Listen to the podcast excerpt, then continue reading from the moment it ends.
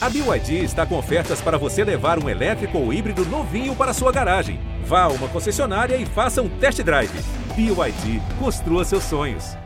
Tem o Djokovic. Vibra ali o Sérgio. 6 a 4 ele tem dois match points. Federer tem três match points. Mais um match point para Rafael Nadal. Serena Williams tem o duplo match point.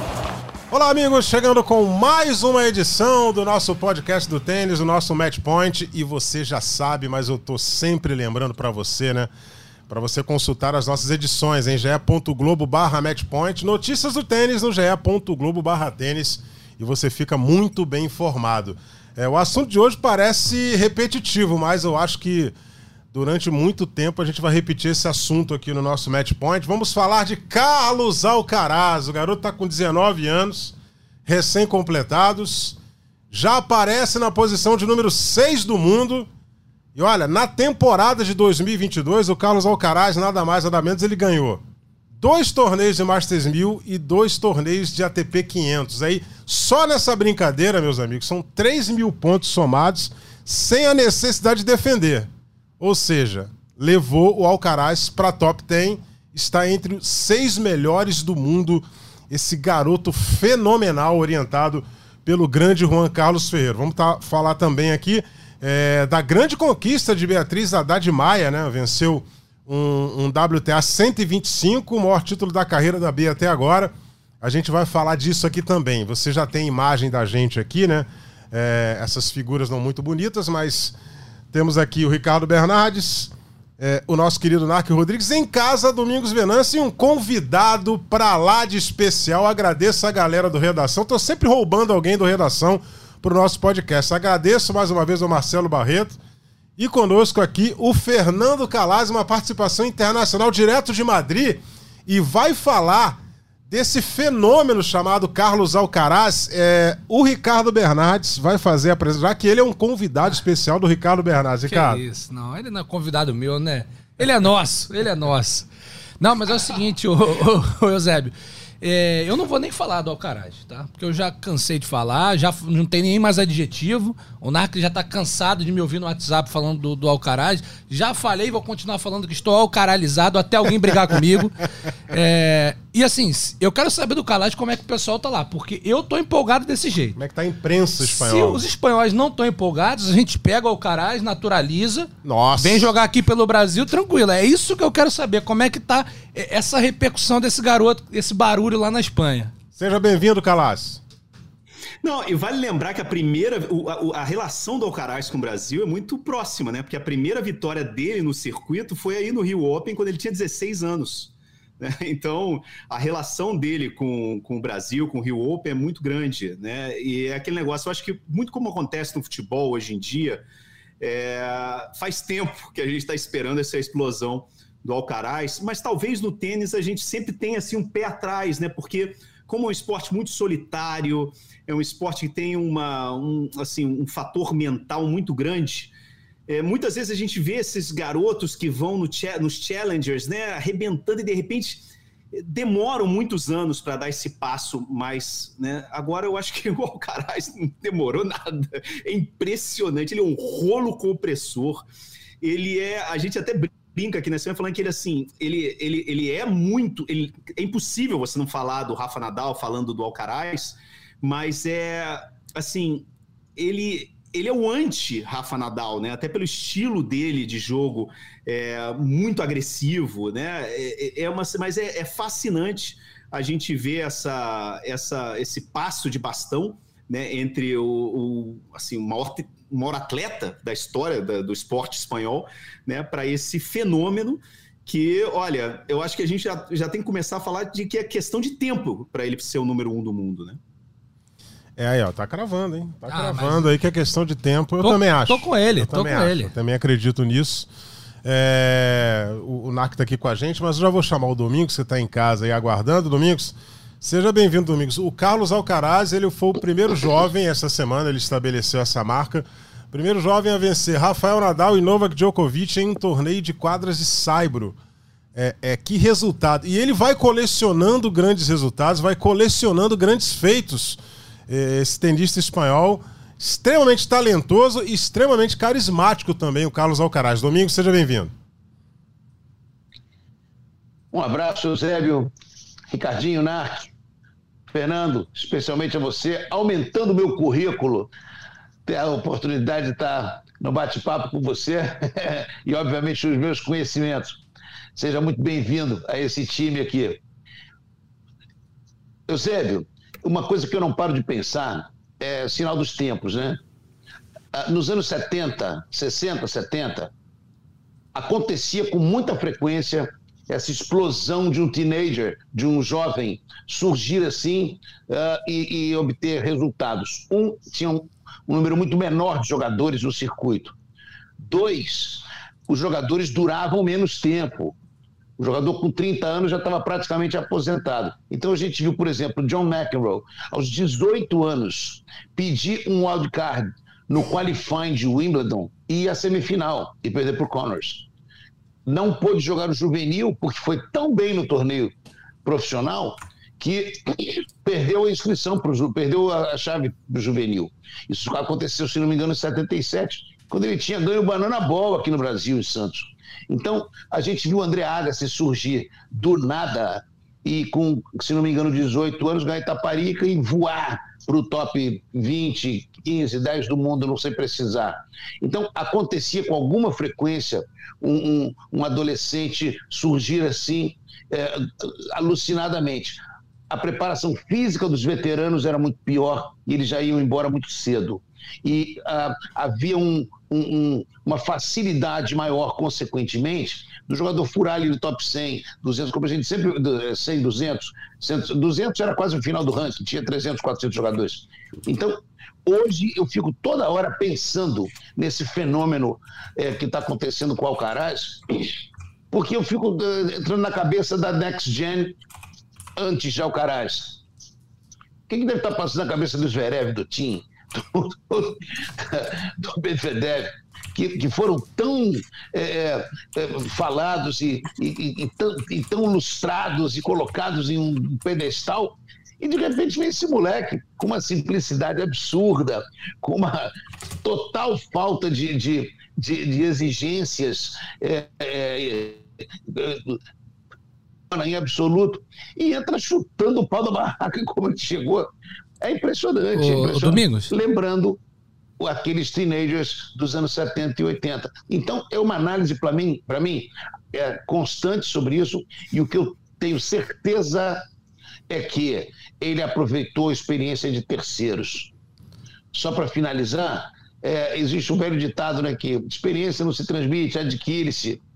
Mas eu ouvia do doutor de Gavenan o seguinte: menos para os inteligentes. E parece que o time dele é um time extremamente inteligente e ele aceita muito bem todo essa, é, esse formato. Isso, para mim, é fundamental. E vamos ver onde ele vai, né? É impressionante o que está acontecendo. O Domingos falou do, do Zverev, o que ele está pensando. O Zverev falou, né, no discurso depois do, da final, que para ele o Alcaraz hoje é o melhor jogador de tênis do mundo, né? É, na atualidade. E, e, e, em relação ao que o Domingos está falando do, do, Next Gen, que é o Old Next Gen, né? É, eu acho que tem uma diferença grande que o, o, esses garotos tiveram bons resultados, assim. Ah, o Zverev com 18 anos apareceu num torneio, aí depois deu uma sumidinha. O Dimitrov lá no início com 17 anos apareceu num torneio, depois deu uma sumidinha. O Alcaraz já chegou e já chegou varrendo, né? Pra usar uma expressão que falam muito no playoff da NBA, né? Varreu, ele tá varrendo Sim. o circuito, a verdade é essa.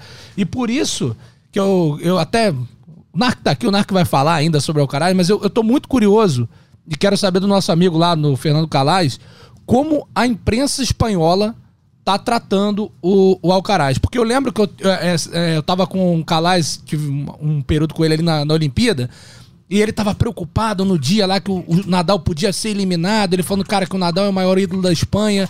Isso pra imprensa lá espanhola ia diminuir, né? Venda, mídia e tudo mais. E eu quero saber como é que tá essa repercussão em cima do Alcaraz. Se eles estão tratando, como ele falou, de uma passagem de bastão. Como é que estão os holofotes em cima desse garoto aí, Calais? Ah, euforia total. Euforia absoluta, total. Só se fala. Está na capa de todas as revistas, todos os programas de televisão, todos os debates.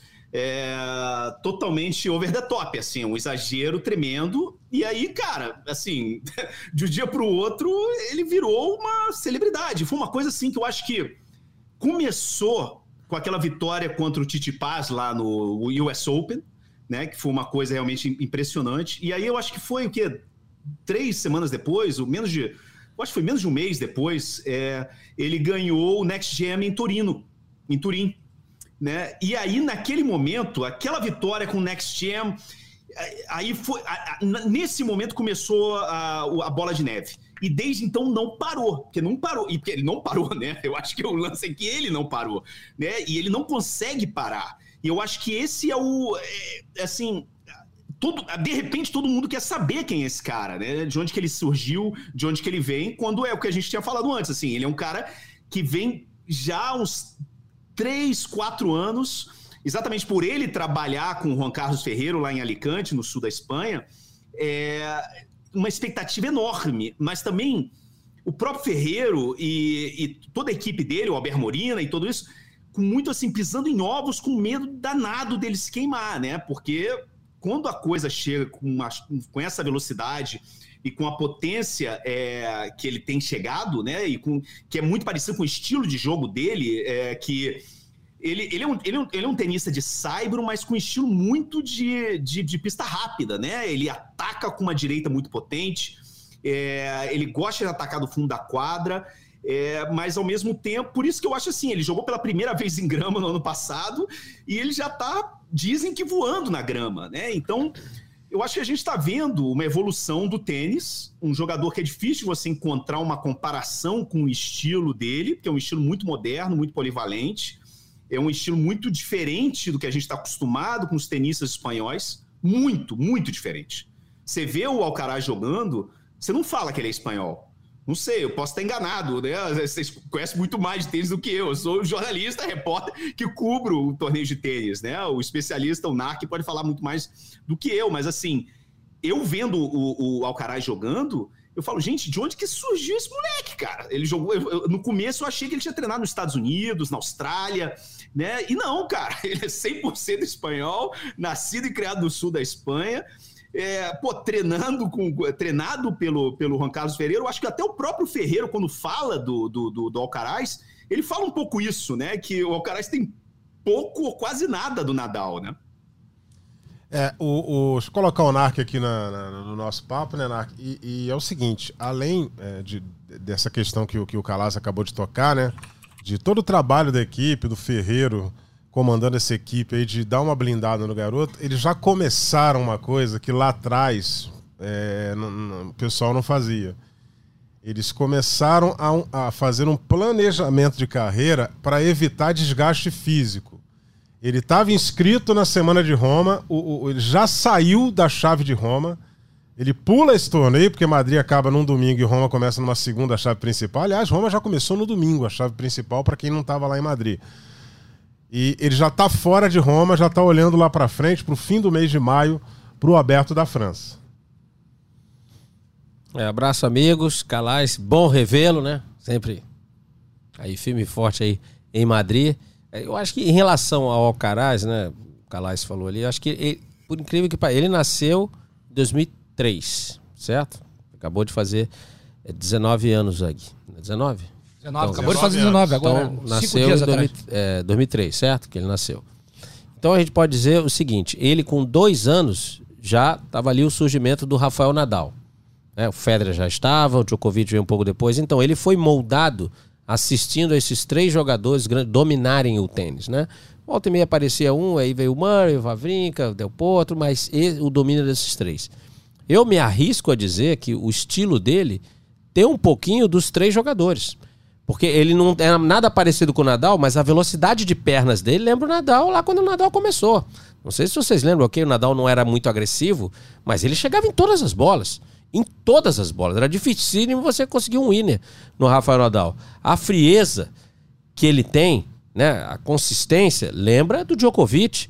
Aqueles pontos ali, como ele fica mais tranquilo, tudo. E a agressividade é a do Federer. O Federer é aquele cara que tem paciência, ele vai para as bolas, ele ataca, sempre procura tomar a iniciativa. E aliado a esses três, né? tentei aqui de forma mais sucinta fazer uma mistura ali do que poderia ser o jogo do Alcaraz, ele ainda tem aí quando, como bônus, e aí o Domingos pode atestar aí também, vocês, colegas, o fato de tão precoce ter uma leitura tática assim absurda, aquilo que o jogador demora 3, 4 anos de circuito para ter. Tá? O uso, a utilização das curtinhas, as curtas do Alcaraz não são para quebrar o ritmo, são curtas de ataque, de leitura, de quem fez a leitura do que está acontecendo no ponto.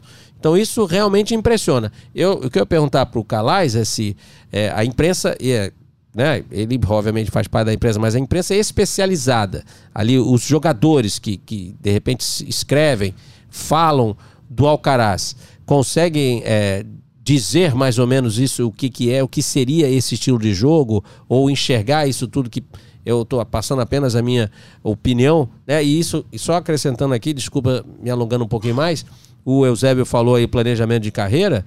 Eu vou dizer para você, não só pelo fato de ter ganho em, em Madrid agora, é pelo fato da equipe, eles não vão dizer isso claramente, até porque havia um planejamento, a gente não, não tem como garantir que é esse, estão vislumbrando claramente a possibilidade dele ganhar Roland Garros já agora.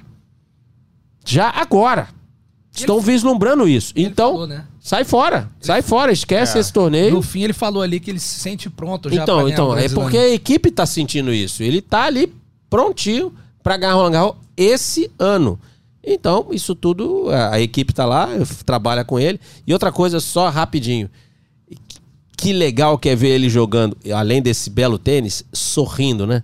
Ele sorri o tempo todo, aquele sorriso que é contagiante. Então, além dessa estrela, como falou o Alcaraz, é, o Calais é uma euforia total, não só pelo que ele joga, e sim pelo que ele é fora, sem estardalhaço, sempre sorrindo, as coletivas as mais sinceras possíveis, espontâneas, entendeu? É sensacional. Então esse garoto tá fazendo, olha, a gente não sabe até onde ele vai. Né? A gente, pelo potencial dele, a gente pode achar que vai muito à frente, mas ele está fazendo um bem para o tênis, mais um bem, assim, uma coisa maravilhosa, tá? Vida longa aí ao Alcaraz e desse jeito. Bom, Calas, é, o Narc já deu aí a, deu uma levantada para você já entrar com a sua direita. É, não sendo a do Bernardes, já é garantia que é boa. Cara, mas vocês estão falando, as, essas deixadinhas dele são, cara, é, é, impressionante. É impressionante. Ele deu uma no tie break do primeiro set. Que foi, cara, isso, é no, isso não é normal, cara. Que o moleque disser assim, de repente vai, deve, deve ser por ele. Por, de repente, um cara de, de 30 anos não tem coragem de fazer isso, né? Eu acho que são essas coisas que só um garoto, realmente, de 19, 18 anos, tem coragem de fazer, né? Porque você fala, gente do céu, acaba o oxigênio da, da, da, da, da, da, da, da arena. Você fala, gente, que, que isso? O que, que eu tô vendo? Eu acho que essa é a sensação né? A gente tá, eu acho que a sensação que a gente está tendo aqui na Espanha, que você escuta os tenistas falando, os especialistas, é de estar tá vendo um pouco sendo testemunha da história, né? A gente está vendo um moleque é, surgir de uma forma extraordinária, como o Domingos falou, não é normal hoje em dia a gente ver isso. Né? A gente volta a dizer assim, cada vez mais a gente vê essa molecada tendo dificuldades para entrar no, no, no circuito. E aí, de repente, poxa vida, cara, esse moleque fazendo isso. Eu lembro que o, uma entrevista, eu acho que de uns. É, logo depois que o, que, o, que o Alcaraz ganhou o Rio, no Rio, né, o primeiro jogo dele, quando ele tinha esses 16 para 17 anos, é, eu lembro uma entrevista do Ferreiro. Com, assim, que eu, eu, lembro dessa entrevista porque chamou muito atenção. Ele usou a comparação do Narc. Ele falou, ele, ele, ele, ele, é uma, ele falou que ele tinha uma, o estilo dele era uma mistura do Djokovic com o Federer. Então eu lembro disso e falo assim, porra, cara, assim, tá levantando a bola demais do moleque dele, né? Mas no fim das contas, é o, assim, ele tinha razão, né? É, é um pouco isso, essa é a sensação que a gente tem. Eu vejo muita comparação com Andy Roddick também, principalmente por causa dessa agressividade do fundo da quadra, né? Essa direitona dele, o, Roddick quando ele tava no auge, né? Eu não sei se eu, assim, eu tenho, quando eu vejo ele atacando, eu lembro muito, né? Talvez também por essa, a, a, a, não sei, o, o, físico assim mais compacto, né? Porque ele, ele, ele não é baixinho, né? Ele tem 1,86m, 87 mas ele não tem um, eu não assim, vendo ele assim, parece, ele parece ser mais baixo do que ele é. é eu não sei, eu tenho essa sensação quando, quando eu vejo ele ao vivo, é, talvez por essa, essa forma assim mais compacta de ser, eu acho que talvez ele lembre um pouco assim o Roddick, mas eu acho que as comparações que surgem daqui um pouco são essas, assim, que a gente está vendo uma, um, na nossa frente uma nova geração de, de atleta, de tenista surgindo, onde é, assim, com características diferentes, englobando características distintas dos melhores tenistas que a gente viu dessa última geração. É, é, Calas participando conosco aqui. Já está no, no, no, É, tempo, vou. já- deixa já eu tá fazer a última aqui, porque o o, o minuto trabalhado do Calas custa caro, né, cara? E é em euro, a, euro a moeda não, não tá rola. favorável Se ainda gente. fosse em pesetas, mas agora não é mais. Mas já você, faz ô tempo, Calas, eu mando pra você um galão de 25 litros de gasolina e já paga, meu amigo. Porque aqui tá bravo. hein? Aqui tá feia a coisa. Mas eu, eu, eu tenho uma curiosidade aqui. Eu e o Narc, a gente já, já falou um pouco sobre isso, assim, dentro de quadra. É, eu não tenho a bagagem de Domingos Venâncio. Um dia, quem sabe, se eu estudar muito, me dedicar muito, terei. né? Mas tem que me dedicar muito. Cultura ainda. musical, cinematográfica não, isso aí e eu já desisti. esportiva? Aí, não, tô tentando só tenística, porque essas outras aí não tem a menor condição. É, porque assim, dos que eu vi, eu, que eu vi, tá? Eu não vi, eu- a gente falou sobre isso. Pra mim, o, o Alcaraz hoje, ele é mais completo do que o Nadal na, quando tinha a idade dele. Né? Até por característica de jogo, de tudo, o tênis mudou um pouco de lá pra cá, então ele foi agregando elementos novos, mas eu vejo ele com menos buracos do que o Nadal tinha na época, né? Só que é, isso é dentro de quadra, um detalhe. Mas o que eu queria saber do Calais, pra finalizar aqui, é o seguinte: é, a trajetória dos dois até aqui tem sido muito, muito parecida. Né? É assim, de, de conquistas com a data. Basicamente, assim, eles nasceram com um mês de diferença. Então, o que o Nadal fez um mês antes, porque o Nadal é um mês. Seria um mês mais novo se eles tivessem nascido no mesmo ano. O Alcaraz faz um mês depois. Conquista o segundo título no Brasil. Na sequência, ganha um, Masters 1000, ganha outro Masters 1000. O que vai faltar para cravar de vez essa semelhança de trajetórias é Roland Garros. Eu queria saber se na Espanha, é, que acaba sendo um comparativo, né? Não só pelo jogo, mas pelo o momento, a precocidade com que ele tem conquistado as coisas. Como é que tá sendo essa comparação aqui? A gente costuma fazer, é natural. E na Espanha, se existe muito isso, ou se a imprensa aí pega mais leve, fala, cara, o Nadal é o Nadal, são 21 grandes lãs, não vamos comparar isso agora. É impossível, não. Acho que essa comparação sempre vai existir. É impossível fugir dessa comparação. E, principalmente quando a gente cai na mídia não especializada, né? Pra, assim, eu cubro todos os esportes, então é, eu não sou mídia especializada, né? Eu, eu adoro tênis, cubro tênis há anos, é, como parte da minha vida. Hoje em dia cubro mais, voltei a cobrir mais tênis, porque eu, eu saí do, do Diário Ars que eu estava, agora estou na Reuters. Então tem que cobrir todo o esporte que seja aqui da, da, da Espanha e, da, de Portugal. É, mas assim, quando você cai na mídia generalista, é normal né, que exista essa, essa comparação. Né? Então, eu acho que ele não vai poder fugir disso. Eu acho que o, hoje em dia, por exemplo, o que eu vejo hoje no entorno dele é uma preocupação enorme, como o Eusébio falou, por exemplo, não vai jogar Roma sabe? De preservar ele, criar uma bolha em volta dele, não só na parte do, esportiva, né? Que é o caso dele é, resolver abrir mão do, do, principal torneio, é o principal torneio, né? De, do, do, do, do, circuito de, de Saibro antes de Roland Garros. Né, o, o Madrid Open está crescendo, está cada vez mais importante, mas Roma é Roma. Para jogar e para se dedicar, como seja lá, para ganhar Roland Garros é o que ele está na cabeça, né? É, e também, assim, é, tentando blindar ele de todas as formas também do assédio, né? Porque o assédio é cada vez maior aqui na Espanha, de todos os lados, todos os lados. Tá na capa de revistas, é, tá na capa, tá, tá é, protagonista de, de publicidade, é, pedidos de entrevista. Pô, cara, eu, eu, eu fiz meu pedido para entrevista para ele, eu falei com o empresário dele no dia seguinte que ele ganhou o Next Gen. E, cara, assim, desde então, olha, não vai dar, não vai dar, não vai dar, e não dá, cara, não dá. Ele, ele teve, foi complicadíssimo, ele falou muito pouco a imprensa agora nessa semana aqui no, no Madrid Open. É, eles estão tentando blindar o moleque. Até quando eles vão conseguir isso, né? É, é, difícil, mas no fim das contas, quando você explode no esporte como o tênis, o tênis é diferente. Porque para explodir no esporte como esse, você tem que ter uma fortaleza mental muito grande. Senão você não explode. É um esporte muito, muito, muito solitário e que requer um, um, uma, uma concentração que eu acho que é, é, ainda mais no mundo como hoje, onde é todo, a molecada está tá totalmente antenada, redes sociais, não sei o quê.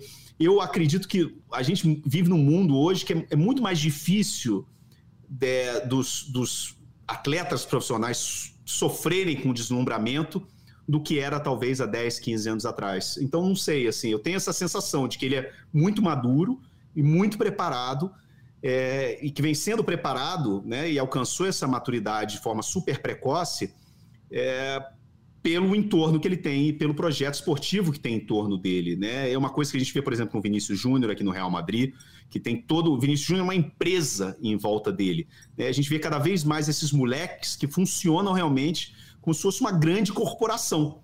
E o Carlos Alcaraz é isso. Não é um, um exagero dizer que o Carlos Alcaraz é muito mais do que um atleta. Ele é uma empresa, ele é uma corporação que está preparada, está sendo preparada há anos para passar pelo. Claro, que ninguém esperava que ia ser uma explosão como essa de forma repentina e de repente ele virar o tenista mais vitorioso da temporada. Né? E, e, ninguém esperava isso, mas ele estava sendo preparado para ser um atleta de elite profissional de grande é, sucesso internacional. E de certa forma furando a fila, né? Vamos dizer assim, porque é. tinha na frente dele Sinner, Hoje ele é assim. Passou por cima. Naquele, eu vou dizer mais o Cine, porque o Cine é italiano, é daí, da Europa também, né? Falava-se muito também. Eu, que, não, o Cine é óbvio, grande jogador. Mas parece que chegou numa barreira ali que não tá conseguindo ultrapassar. O, o Alcaraz não é que não ultrapassou a barreira, ele atropelou a barreira. Ele, quando ele chegou, ele já pulou e já entrou no grupo. A ponto que hoje, o Zverev disse aí na quadra central de Madrid para todo mundo. Hoje é o melhor jogador do mundo em atividade, né? Do, do todos que estão jogando aí. Então, vamos acompanhar. Eu, eu, eu, falei, eu falei com a, Naomi, na, com a Naomi Osaka semana passada e ela, é, sem perguntar, sem perguntar, ela começou, ela chegou e falou assim: olha, ela falando sobre, cara, toda a volta dela, né, no circuito e assim, a parte mental. E ela falou, ela, ela, ela antes de vir para Madrid, ela treinou em, em, em Maiorca com o Nadal. E ela falou assim: olha, cara, eu assim, o meu objetivo nessa, nesse, nesse, assim, nessa temporada de Saibro é observar jogadores treinando. E ela falou assim: eu quero ver o Alcaraz treinando.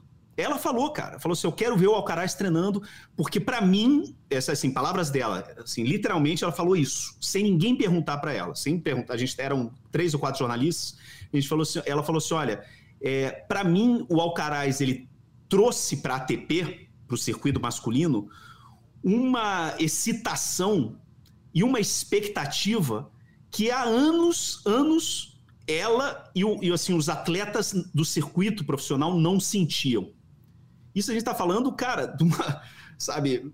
De uma estrela do feminino. tenistas da geração dela, assim, ganhadora de múltiplos é, grandes slams, e ela falando disso do moleque que tem 18 para 19 anos. Né? Então é uma coisa muito séria quando um tenista profissional do nível da Naomi Osaka fala isso de forma espontânea. É, é muito grande, muito grande o que o Alcaraz está fazendo. Acho que depois dessa aí, falei com o Naomi Osaka, é melhor a gente liberar é, antes, que ele, antes que ele venha com alguma outra aí, é. a gente passe vergonha aqui, cara. É, daqui a pouco, daqui a pouco ele, vai, ele vai confidenciar a conversa que ele teve é. com a Rainha Elizabeth. Não, eu troquei o WhatsApp aqui. É. Tava falando ontem aqui com o Roger Federer pelo WhatsApp. Não, então ele vai falar assim: não, você queria, quer ver ele treinando? Eu treinei com ele ontem, eu posso dizer como é que foi. Esse é brincadeira. Ah, Calas, é, eu agradeço. Não, não, vezes, é, não, é verdade, assim, é uma piada, mas às vezes a gente esquece o privilégio que a gente tem poder é, cobrir o esporte de forma assim tão próxima, né? É um privilégio enorme. Eu, eu, sou, eu, dou, eu sou um privilegiado, dou graças a Deus todo dia pela profissão né? que, eu, que, eu, que eu tenho. É uma, é uma sorte muito grande poder ter esse tipo de privilégio, né? de, de, de ver de perto né? Esse, esses, esses, assim, essas explosões dos atletas que, poxa, a gente está vendo, assim, tendo no, no, no, esporte brasileiro, né, voltando para o futebol, assim, exemplo, o que o Vinícius Júnior está fazendo, o Rodrigo está fazendo, no fim das contas, são, assim, paralelos, né, que no futebol é mais fácil a gente ver é, jogadores jovens explodindo, né, mas, cara, o que o Alcaraz está fazendo esse ano na Espanha, no, assim, da Espanha para o mundo, é, é incrível, realmente é um privilégio poder estar vendo de perto.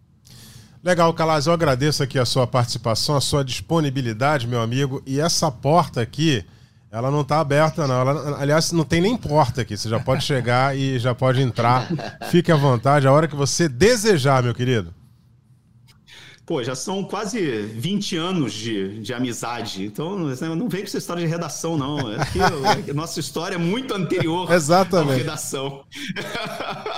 nossa história vem lá do, sabe, do, da, da, da rua Itapiru, Opa. no Rio Comprido, tendo ficar até de, de madrugada fazendo Master Series. É, cara. Exato. Assim, uma, uma, um prazer enorme estar aqui falando com vocês, um prazer enorme revê-los, mesmo que seja pela telinha. E até a próxima. E espera que se o garoto ganhar Roland Garros, já viu, né? Já viu, o telefone vai, vai tocar. Vai, vou mandar aquela mensagem aí, oi sumido. garoto. Valeu, Calas. Um abraço. Bom, vamos tocando aqui o, Calaz agora com alguns compromissos lá. Compromisso com o filho, meu amigo, não tem como. Ah, é, às vezes ele vai entrevistar, ele já falou qual saca, às vezes vai acontecer alguma é, coisa lá. Mas, mas aí né? com, com, com, o filho é muito mais importante, você tem que parar tudo e atender. Sem dúvida. É, vamos tocando aqui e, e, e o Calaz, é, pegando um pouco de carona no que o Calaz falou, é, o Alcaraz dando uma curta no tie-break do primeiro e contra o Djokovic, meu amigo. Você só, faria isso, Marcos? É você daria uma curta no tie-break do primeiro com, com aquele eu, avião eu a jato? Com o Djokovic, se você não jogar com curta, você não consegue jogar. Vai ficar com ele no fundo, não tem jeito. Então a curtinha é necessária. mas que você empurre lá pro é, fundo. Não só, só as curtas, porque acontece, a curta ele utiliza ao longo da partida. Ok você usar essa bola num, num ponto vermelho, né, mais perigoso ali. Mas o que ele não utiliza demais ao longo da, da partida, e ele costuma utilizar em pontos perigosos, e aí sim entra a leitura, a coragem, é o saque voleio, já reparou? Ele, isso ele não fica olhando, mas de vez em ali um ponto vermelho ali crucial, ele pô, vai no saque voleio e aí a surpresa é total é. para cima do adversário. Até às vezes no a segundo cur, saque. A né? curta, mal bem, ele vem calibrando ao longo do jogo, ele vem utilizando, um 30 0, 40 0, deslocou o adversário, 0 40, ele tá dando a curta. E aí ponto grande, OK, beleza, mas o saque voleio é impressionante como ele enxerga o momento para utilizar e dificilmente, a gente não vê, por exemplo, ele levando passada de saque voleio. Ele tá sempre chegando na bola, tal a surpresa, o momento que ele escolhe. Ou seja, até nisso esse garoto é muito precoce. E eu, eu tava vendo até por isso, de repente, o Calais falou que ele não parece muito espanhol jogando, né? Porque a quantidade de vezes que ele vai à rede, ele não tem medo de ir à rede.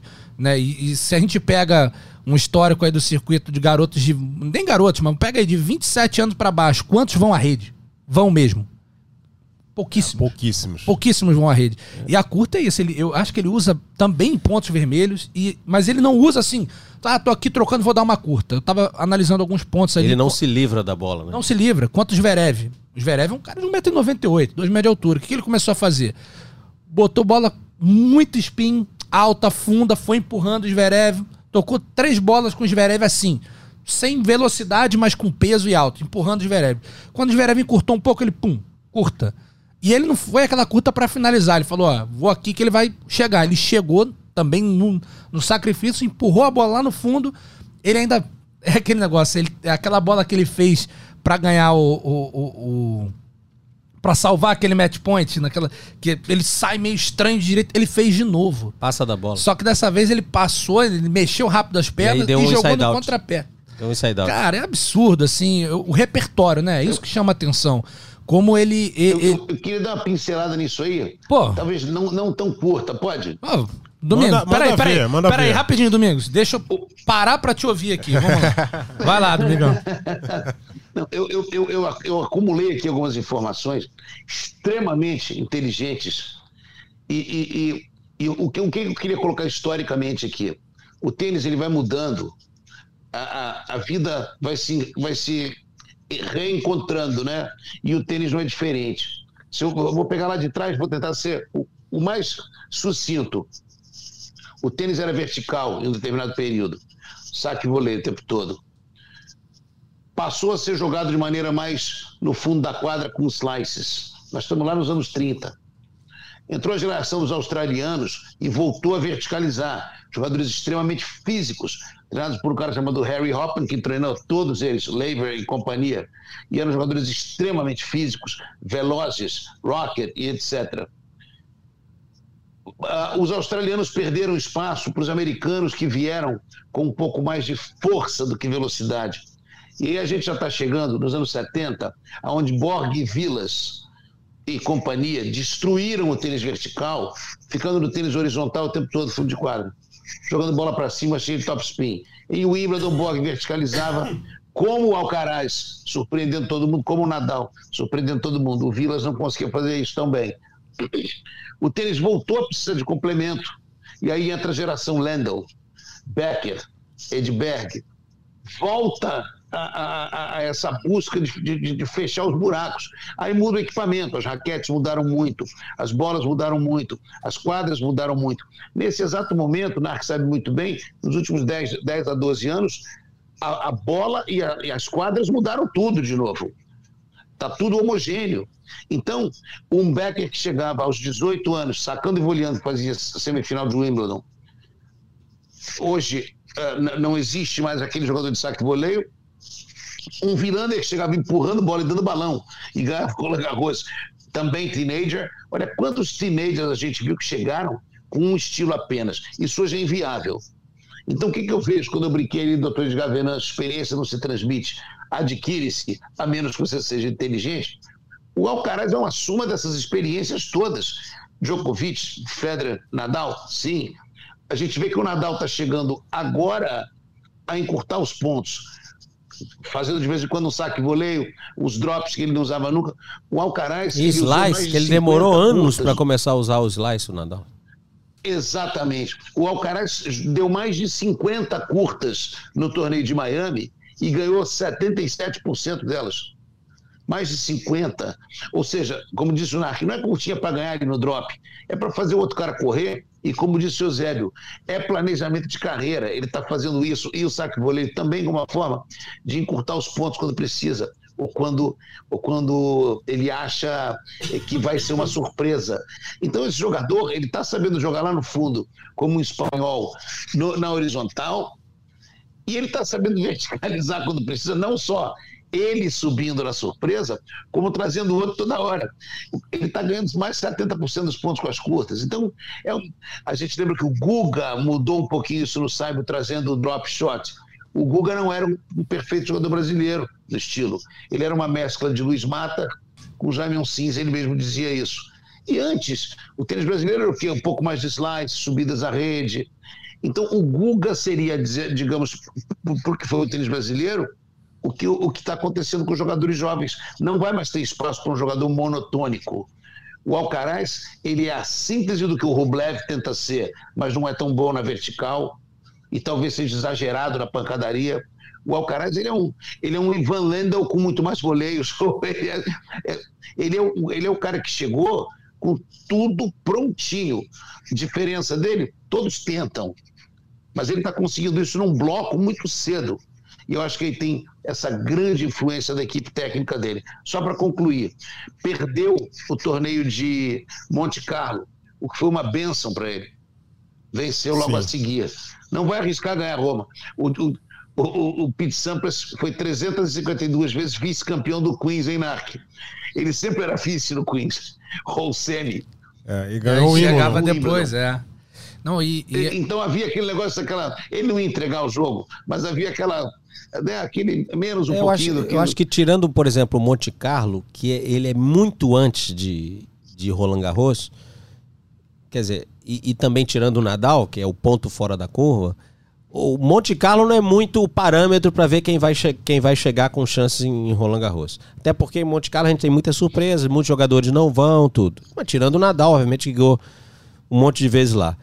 Parâmetro realmente Barcelona, Madrid. Que ele ganhou? E Roma. Que ele, ele ganhou, exatamente. E Roma ele não vai E jogar. mais Roma do que Madrid, porque Madrid é disputado As na altitude, é. exatamente. Roma é mais fiel às condições que você vai encontrar em Roland Garros, né? Então, se a gente botar isso aí, OK, Monte Carlo, como você falou, foi uma benção. E outra coisa, também é aquela história, né? Que você vai subindo, subindo, subindo, aí você dá. É, é, são as pegadinhas que o destino vai colocando para você se desvirtuar um pouquinho. Quando começou a subir demais, trouxe para baixo de novo. E aí ele deu a entrevista. Não, ué, foi só uma derrota, acabou é. o mundo, não, vou continuar. E aí ele mostrou ser forte. Entendeu? É, ele podia ter feito aquilo ali, podia ter sido uma tragédia. Não, de jeito nenhum. Assim como agora ganhou, beleza, vamos, vamos seguir.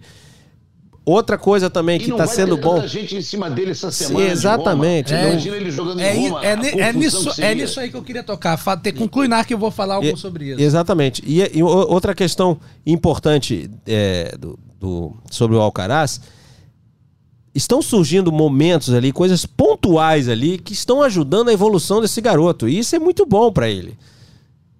Ele teve dois match points contra o Deminor em Barcelona. Não é o fato dele. Ele agora com o Djokovic também teve um jogo duríssimo. Teve acho que 4x4, 040, que ele teve que. Mas foi contra o Deminor. Então, em condições normais, o australiano Deminor não poderia nunca chegar a ter match point contra o Alcaraz. Em condições normais. Mas foi um teste pra ele, ok? Seria uma zebra? Vamos, lutou, É. ganhou e Acontece, seguiu em frente. né? Exatamente. Mas olha que situações que vem, vem, vem, vem passando na frente dele, ele tá usando pra só se fortalecer. Então, aquela história. Vai chegar inexperiente em Roland Garros? Só em grandes lances. Jogou poucos grandes lances, jogou poucos melhores 5 sets. Nem na Copa Davis ele pôde testar isso, que hoje não tem mais 5 sets. E só. Porque já teve experiência em enfrentar Nadal, enfrentar Djokovic, salvar match point. Tudo isso já aconteceu com ele. Então é um jovem que chega muito experiente em. Talvez não em grandes lances, mas experiente sim, já inclusive no circuito. Tá? Então, é, tudo tá caminhando. Não tô dizendo para ele ganhar Roland Garros, mas se a gente botar, não sei se vai ter palpitão aqui nem nada, eu tenho cinco jogadores que eu posso citar que podem chegar à semifinal, final de Roland Garros. E tenho três para ganhar. Para ser campeões, para serem campeões. Já só. que ele citou, vamos fechar aqui. É, Nadal, Djokovic, Alcaraz, Tsitsipas E Zverev. Zverev. São É, cinco. é Pra, e para ganhar, Djokovic, Nadal e Alcaraz. É. Eu queria falar sobre essa questão que o, que o Domingos apontou ali. É, oficialmente, ele saiu de Roma porque ele teve aquela torção de tornozelo no jogo contra o Nadal e tá com bolha no pé. Então, falou, pô, não vou jogar nas melhores condições, pra que eu vou sacrificar, arriscar, né? Agravar uma lesão, algo assim. E ponto positivo, não sei se vocês concordam. Tem duas coisas que me chamam a atenção. Primeiro, ele vai chegar em Roland Garros com confiança em alta. Por quê? Qual foi o último resultado dele? Um título em Madrid. Não jogou Roma por condições ali, problema de tornozelo, tudo mais, tal. Então, confiança chega grande. E outra, ele, claro, Nadal e Djokovic, você acha que esperaram, cruzaram o braço e falou: "É, agora chegou um garoto que vai ganhar da gente". Eles estão estudando o Alcaraz, tudo que eles podem. Vou pegar, ó, quando ele tá sacando em 15,40, ele vai pro saque aberto, que a gente já percebeu isso. Não sei o que, nesse ponto, assim, quando ele muda aqui, ele tenta uma- um drop, se eu antecipar, eu chego. Eles estão fazendo es- estudo de caso. Estão dissecando. RG, CPF. É, estão dissecando o jogo do Alcaraz. E querendo ou não, o Alcaraz jogando em Roma, ele dá mais oportunidade para ser observado de perto. Não só questão de jogo, porque o jogo você pega lá, né? Você pega o, o, o videotape. Olha como eu sou antigo, hein? Você pega o videotape e, e analisa, mas ali dentro de quadro, tá lá, ó, vai o, o, assistente técnico do Nadal, vai lá e começa a ver ele em quadro, como é que é o comportamento dele, como ele pega a toalha, detalhes do detalhe do detalhe. Eu acho que essa saída dele de Roma também dá diminui, porque você tem menos margem e ele é tão surpreendente de maneira geral, né? Tudo bem, eu eu tava até falando negócio da curta, né? Teve um ponto que eu tava vendo contra o Djokovic, eu tava olhando, eu falei, "Ih, ele vai, ele vai dar curta nesse ponto agora, quando ele foi sacar. E aí ele, trocando aqui, trocando, ele falou, "Ah, ele não vai dar curta? Eu falei, "Ih, ele não vai dar curta, pum, curta. Ou seja, você até imagina que ele vai fazer, mas o momento que ele vai fazer, por quê? Porque ele escolhe taticamente o momento Ele é que se adequa. bom. É não é, muito tipo, ah, vou dar uma curtinha aqui, porque eu tenho que dar uma curtinha que tem muito tempo que eu não dou. Não. Ó, tenho o Djokovic para um lado, para o outro, tá desequilibrado, vou dar uma curta. Então, assim, eu acho que é um garoto que. a gente já falou, na minha visão, ele foi moldado em laboratório, não para ser vencedor, para ser jogador de tênis, para ser ídolo, para ser grande nesse esporte. Até onde ele pode chegar, um monte de coisa vai influenciar. É, agora, que ele chega para Roland Garros com com grande, grande, não favoritismo, mas com grande possibilidade de ganhar, ele chega. É, e é o que nós vamos ver aí no fim do mês, né? Na última semana de maio, Aqui, primeira né? semana de junho, com transmissão do Sport TV 3, as emoções do Aberto de Tênis da França 2022, lá nas quadras de Saibro de Roland Garros. E o Carlos Alcaraz chega lá é, como um dos favoritos agora. Melhor de cinco, a gente sempre tem aquela história de melhor de cinco sets, né? O Nadal e o Djokovic estão mais Então, mas- habituados com essa situação, né? Mas eu, eu fico pensando assim, quem hoje ganha três sets do Alcaraz num, num dia? Difícil, né? Difícil. Talvez um Nadal, um É, Djokovic. mas é isso. É, Inspiradíssimos mas, ali. é, que- mas eu tô dizendo, mas a gente também não pode dar. O jogo é na quadra ali, por exemplo. Então, em relação a esse ponto específico, a experiência de Grand Slam, por exemplo, um jogo do Tsitsipas É aquilo que você e do cita. Alcaraz, hoje eu acho que o, o Tsitsipas tem mais chance de ganhar do Alcaraz se for em 5 sets do que em 3. Sim, que tem endurance. né? Hoje, Perfeito. por exemplo. Perfeito. Porque esse aprendeu.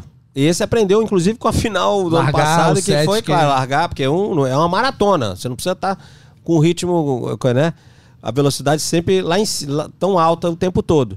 Então, talvez esses caras, esses Verev, é, Tsitsipas, em melhor de cinco contra o Alcaraz, hoje, veja bem, hoje, enquanto ele ainda precisa buscar experiência nesse tipo de disputa, em melhor de cinco sets, talvez tenha mais chance de vencê-lo do que em melhor de três. Acho que vai passar muito pelo mental também, né? Porque Também, claro. nessa final aí, claramente o Zverev, quando viu que o cara tava amassando ele, ele sobrevivendo no jogo, quando o Alcaraz abriu a porta, o. Zverev não fez questão nenhuma também Fez, de, fez. de tentar. E ali também era fácil. O que, que é? Depois pega lá, vice, ó. Você realmente tá jogando muito bem, não ficou nada feio pra ele. Sim. Ficou nada feio pra ele. Ele viu que, pô, o cara tinha ganho do Nadal, do Djokovic. Essa, se leu uma toda, Ô, ok. Eu me lembrei agora de um grupo de pessoas na época que ganharam algumas caixas de isotônicos ou, ou- ou de água.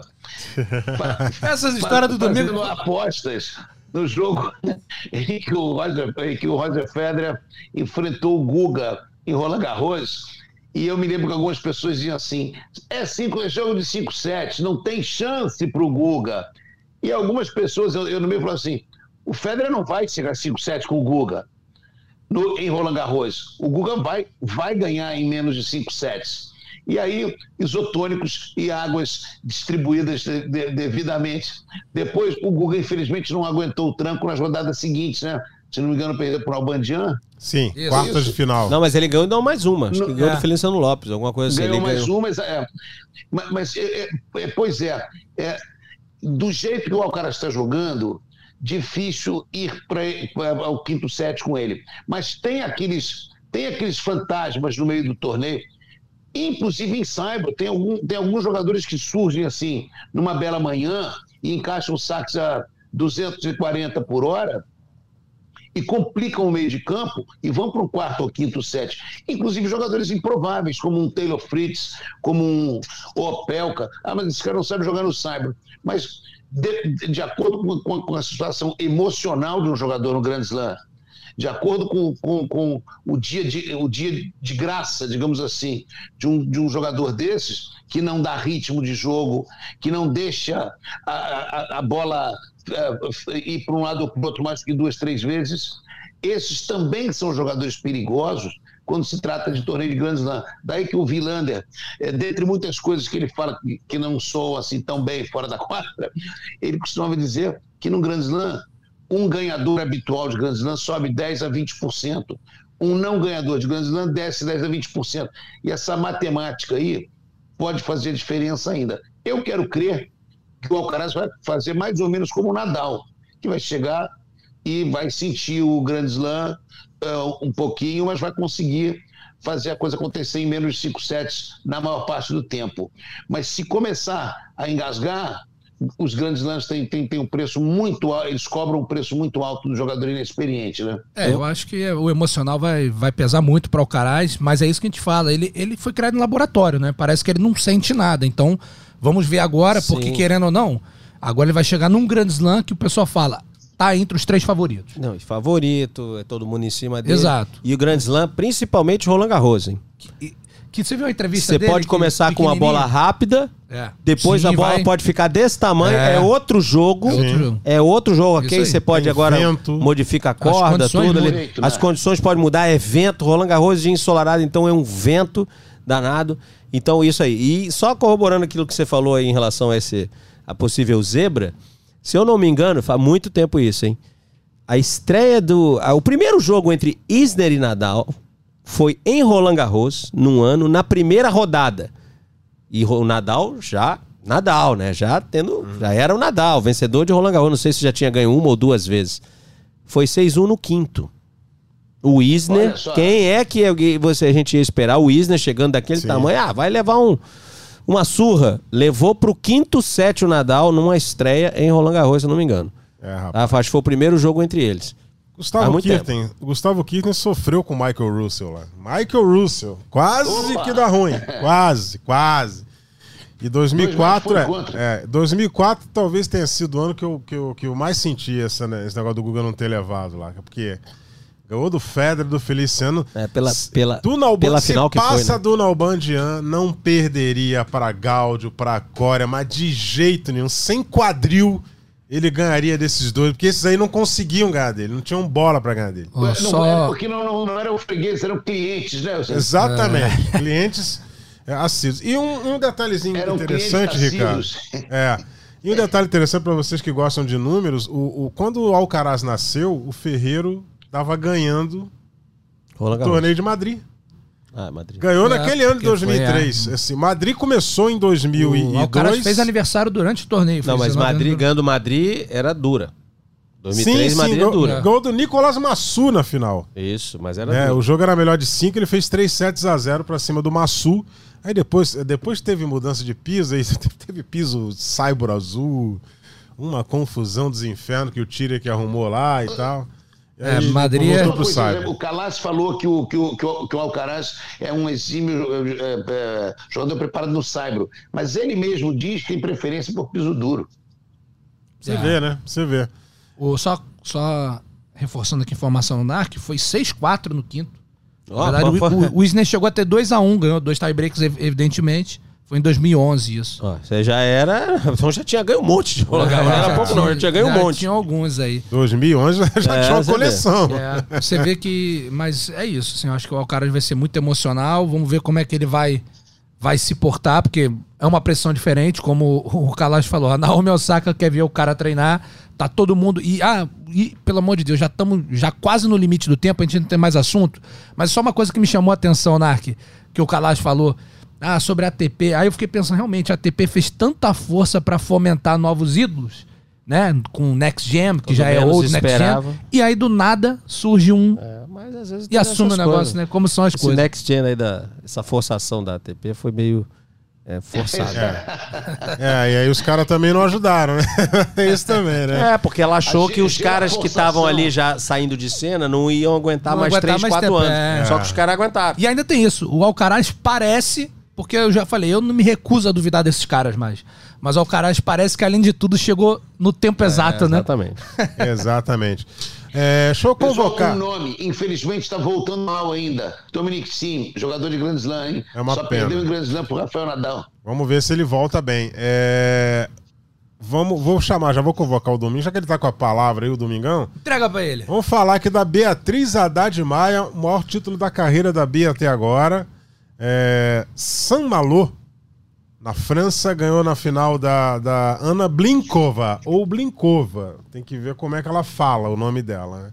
Se ela acentua no Blinkova ou se é Blinkova. Ana Blinkova, da Rússia. É, a Bia conquistou um WTA 125 de simples. Depois daquela final da Austrália de duplas, Grand Slam. Agora ela chega no resultado excelente de simples, Domingos. E, e é muito legal a gente ver a Bia conquistando, porque a gente sabe o que ela sofreu nesse, nesses últimos tempos, né? Uma trajetória de perda de ranking, ganhando torneios menores, ficou na Europa há muito tempo. E chega na condição de número 52 do ranking. Melhor Pra ranking gente dela. comemorar muito, né, Domingos? muito merecido. A ge- a gente sempre fala, a Bia, a Bia é, uma, é uma, uma lutadora impressionante. O que ela já teve de lesão, teve problemas extra-quadra, problemas é, é, que poderiam tê-la feito desistir.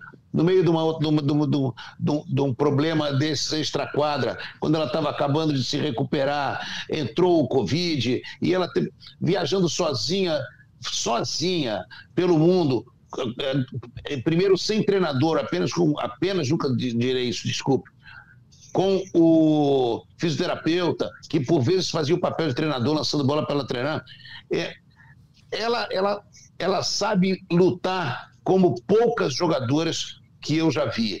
E isso faz, faz ela uma merecedora. é, ganhou, ganhou em duplas na frente, isso deu confiança para vir na simples. Não sei o que, que vem primeiro, o ovo ou a galinha, mas eu sei que ela está embalando e a gente só torce para que ela se mantenha saudável, porque mais lesões são não seria, não seria nada justo com essa jogadoraça.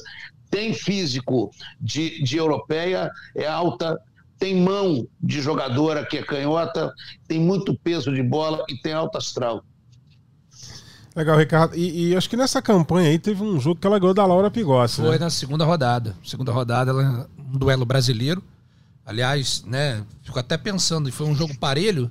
Se não tivesse ocorrido, se a Laura também não poderia ter avançado, né? Porque tá num, num bom momento técnico ali também a, a Laura, né? Agora a Bia é, não é à toa que o ranking é o melhor que ela já teve, né? Porque realmente é, tem jogado bem como, como disse o Domingos, lá na Austrália começa uma confiança que ela veio carregando, oscilou um pouco, é verdade, né? Bogotá fez um torneio abaixo, na sequência fez outro torneio abaixo, mas isso mostra que ela sabe que ela tá com potencial para chegar, né? E, é. e aí aproveitou uma oportunidade, era cabeça 4 do torneio, foi avançando, avançando, ganhou, muito legal. É, já está em outro torneio também, 125, já ganhou uma rodada. Então, se ela tiver mais uma vitória, é capaz que entre pela primeira vez no top 50. É, hoje, em simples, é, é a nossa é o nosso grande referencial, né? Tanto somando masculino quanto feminino. A Bia hoje é o grande referencial que nós temos do tênis. E, e, e, como o Domingo falou, por toda a trajetória, por toda a luta, a gente já sabia desde o início, quando ela chega muito nova, que ela tinha o potencial. Aí acontecem lesões dentro e fora da quadra, né? Engraçado, uma suspensão, a coisa parece que não vai caminhar, ela despenca no ranking, né? É bom, é bom lembrar que, se não me engano, foi ano passado, né? Que ela começou em torneio de 25 mil, tava 200, 300 do mundo, ela foi galgando, galgando, galgando e tá aí colhendo é, grandes resultados, grandes torneios, jogando bem simples, jogando muito bem duplas, que eu citei já, volta a falar para mim, é, além da confiança, mostrou, deu para ela um parâmetro de que quando ela tá batendo equilibrada, ela tem um tempo e um peso de bola que incomoda qualquer adversária. Então, deu aquela. Ó, se eu trabalhar a parte física, se eu estiver melhor equilibrado para bater as bolas, eu consigo chegar, eu consigo caminhar bastante. Então, eu fico muito, muito feliz de, de, de ver a Bia aí representando muito bem o tênis brasileiro que não atravessamos o nosso melhor momento no geral, mas infelizmente é bom ver que depois de um tempo ali também o tênis feminino é, ala... posso dizer que está alavancando o tênis brasileiro, né? Porque as conquistas recentes, os resultados recentes do tênis feminino no Brasil são muito melhores do que no tênis masculino. E outra, né? Característica de atleta, né? É, a gente teve aqui com o Aparício alguns podcasts atrás e ele falava muito sobre o comportamento é, dos meninos brasileiros que estão chegando um pouco meio chapolav, chapolavianos, né? É, meio arredios, meio acomo... Não estou dizendo nem. o chapolav, o chapovalovianos. É, é isso, é, por isso é, que é narrador, né? Cara? Por isso que é narrador, né? O cara tem, tem o dom, né? É. E, então, assim, é, e, e no tênis feminino, o contrário. Meninas centradas, com excelente comportamento, a Bia, a Laura, gente, a fibra que a Laura tem, a gente sabe que é, o, é, tecnicamente ela não tem um melhor jogo, não, não, tem dificuldade no saque, agora se movimenta, luta por cada ponta, assim como a Carol Meligene, como a, como a Gabriela Sé. Então, assim, Sim. o comportamento das tenistas brasileiras é, tem que servir de modelo para os tenistas brasileiros hoje. De repente, uma exceção ali é o Thiago Monteiro, que a gente sabe que é um tá cara batalha. que luta, que briga, que para mim tá jogando um bom nível de tênis, mas os resultados ainda não não estão acontecendo. É, e nesse momento que a gente está gravando aqui o nosso match point, né? É, a Bia tá jogando no, no, WTA 125 de Paris e ela entrou na chave de duplas, Narco Rodrigues, e acabou de vencer ao lado de Cristina Mladenovic. O, o Domingos adora essa pronúncia, né? Mladenovic. É, ganharam, elas ganharam da Ariane Artono, da Holanda, e da Olivia Tiandramulha. Da Austrália, meu amigo. Falando que por isso que é narrador, imagina dois, falando é, isso. Se fosse Olivia Palita, ia ser é, muito mais 2 sets a 0, 6-1 e 6-2. É, a primeira um. rodada é, já é equivalente a oitavas de final na É, e dupla não, desse isso é torneio. algum de- um- coisas importantes aí, né? O Mladenovic já foi número um do mundo em duplas. Campeã de Grand olha, Slam. Já está sendo chamada, né? Esse convite Isso. não sei se passou da- pela Bia, acho que é a Bia que foi convidada. E outra coisa, você tá falando desse resultado, mas ela já venceu a primeira rodada de simples também. Já somou mais 15 pontos, tá? O ranking é aquele que atualiza imediatamente, ela somou uma posição, já não é mais 52, é 51. 51. Tá? Mas vamos acompanhar. Foi um jogo duríssimo, podia ter vencido 2 sets, mas se complicou, acabou ficando três horas na quadra, mas venceu sua primeira rodada a Bia. Então, de novo, nessa semana pode muito bem. Não sei se a programação dela é, tá para algum torneio na semana que antecede diretamente, né? A, primeira, a semana anterior realmente a Roland Garros é uma semana de descanso. Isso que o Ricardo falou é muito importante, porque é jogadora que luta, que fica, ah, tem que ficar três meses na Europa, vou ficar. E só lembrando, tudo isso fortalece o jogador, porque na hora da dificuldade, sabe que tudo que por tudo que passou, não é porque perdeu um jogo, como o Ricardo falou, ah, fui mal em Bogotá. Ok, Recompôs, passou, né? recompôs É. e já segue em frente. E nessa campanha para subir ali, ela ficou, domingo, se eu não me engano, acho que oito semanas seguidas em Portugal. Então olha como é importante também algum- esses países que fomentam, né? Meus torneios menos, mesmo pequenos, mas os torneios ali para dar chance para os jogadores se recuperarem, ingressarem no, no ranking, né? Os mais jovens e, no caso ali, não sei se funcionou muito bem para as tenistas, as tenistas portuguesas funcionou muito bem para a Biedade. Olha onde ela está hoje. Narc, você falou muito pertinentemente alguns programas atrás exatamente isso. O jogador está ali, está jogando, não tem que estar jogando só com parceiro brasileiro. Você falou, se não me engano, sobre o Rafael Matos. Daqui a pouco vem o convite de uma jogadora X ou Y. Mladenovic foi número um do mundo e convidou a Bia. Quer dizer, olha, olha onde é que ela está começando a, a- a fazer parte. Então, você falou isso há semanas atrás e está acontecendo perfeitamente com a Bia. Ela já está sendo chamada, não, não vai estar só jogando no âmbito de jogadoras brasileiras, e sim jogadoras que estão buscando o topo o tempo inteiro. Parabéns pela previsão naquele, naquele último programa. Valeu. E dê- vamos esperar que dê, que dê liga essa dupla, né? Já pensou ela jogando com a Mladenovic Nossa, em Roland Garros? demais. Quadras Aí- importantes para jogar, o público vendo, patrocinadores. É, é- é- é muda, você muda de nível numa situação como essa. Então, e usar, Ela obviamente, todo o pô, aprendizado. E Não, e todo o aprendizado de jogar com uma jogadora que foi número um do mundo. Né? Legal. Legal. E ganhando um torneio de simples aí, vamos- digamos que ela conquiste Paris aí, é uns 125. Aí a gente tem que começar a fazer conta, porque existe a punição né, da, da- da- da- das entidades com relação a, a- a russos, né? E, e- e tenistas de Belarus. Eu não sei se isso vai valer em Roland Garros. Se isso valer em Roland Garros, pelo menos Roland Roland Garros Garros não, não- se não manifestou se a manifestou respeito, né? Mas isso, tem é, que não se ver aí o que, que vai acontecer. É, o que pode é pra Wimbledon, né? De repente, O se ela Wimbledon ela pode ser cabeça de chave. tiver bons resultados aí, e de repente uma que desistiu, lesionou, alguma coisa assim, ela pode. Ela É, Vamos pode torcer para assim. ganhar umas duas, quem sabe três rodadas em Grand Slam, em Roland Garros. Aí é realmente é onde entram os pontos são maiores. Você faz mais pontos ganhando duas rodadas e quem sabe, né? É bom lembrar que ela tem que ficar o Wimbledon feminino também tem aquela questão daquela média, de grama, é, tudo. de- Mas ela ficando entre as 32 dois do mundo, ela já foge É. É, desses exatamente. grandes Um confrontos na primeira rodada. A chance de passar, de seguir em frente é, é bem maior. Bom, gente, é, já, já ultrapassamos aqui o tempo. Nosso Bruno Mesquita aqui, que comanda as carrapetas, já olhou aqui meio torto pra gente. Brunão, Ele vai me dar um minuto só. um- Um minuto. você concede um minuto, Bruno Mesquita? Ele já deu um ok aqui, o Bruno Não, é Mesquita. só porque a gente tá na- nessa, nessa levada do tênis feminino e eu acho que vale uma menção honrosa, né? Já que a gente não tem muito tempo, de repente, outras edições a gente pode falar da Ons Jabeur, né? Demais, que- é, foi a primeira mulher árabe da história a ganhar um, um mulher- WTA, né? Ex- ah, Um WTA mil, né? Na verdade, Isso. ela já tinha vencido. Foi, foi a primeira a vencer um WTA. Sim, E agora agora é a primeira a A vencer. primeira um- a ingressar no top 10. a primeira a ingressar no top 100, do top 10, a primeira agora a vencer um torneio mil.